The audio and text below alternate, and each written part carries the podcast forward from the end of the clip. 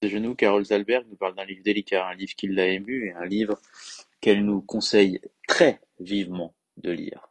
Elle nous en parle tout de suite. Le musée des contradictions croque en douze discours l'âge des barres, comme on dirait l'âge de pierre.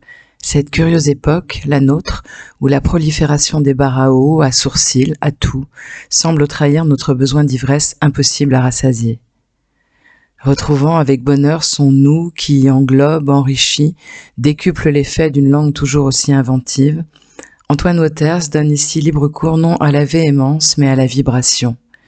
Ça gronde ou ça frotte, ça caresse et ça écorche. Ça interroge sans asséner. Ça fait teinter un rire douloureux. Écrit récemment, la pandémie et ses contentions y sont à la fois décor et symptômes, ce texte est pourtant le terreau où ont poussé tous les livres précédents, où germent déjà ceux à venir.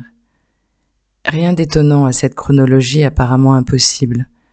Comme on garde tous ces âges en soi, l'écrivain porte hors temps, hors ligne même, chacune de ces éruptions.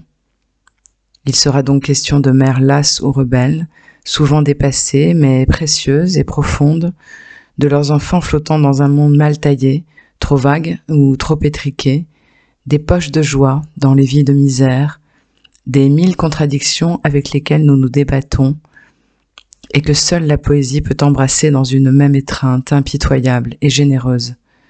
Ces voix successives, éraillées mais puissantes, s'insinuent et montent à la manière d'une marée qui, en se retirant, laisse sa trace de sel sur les plaies, de tendresse aussi.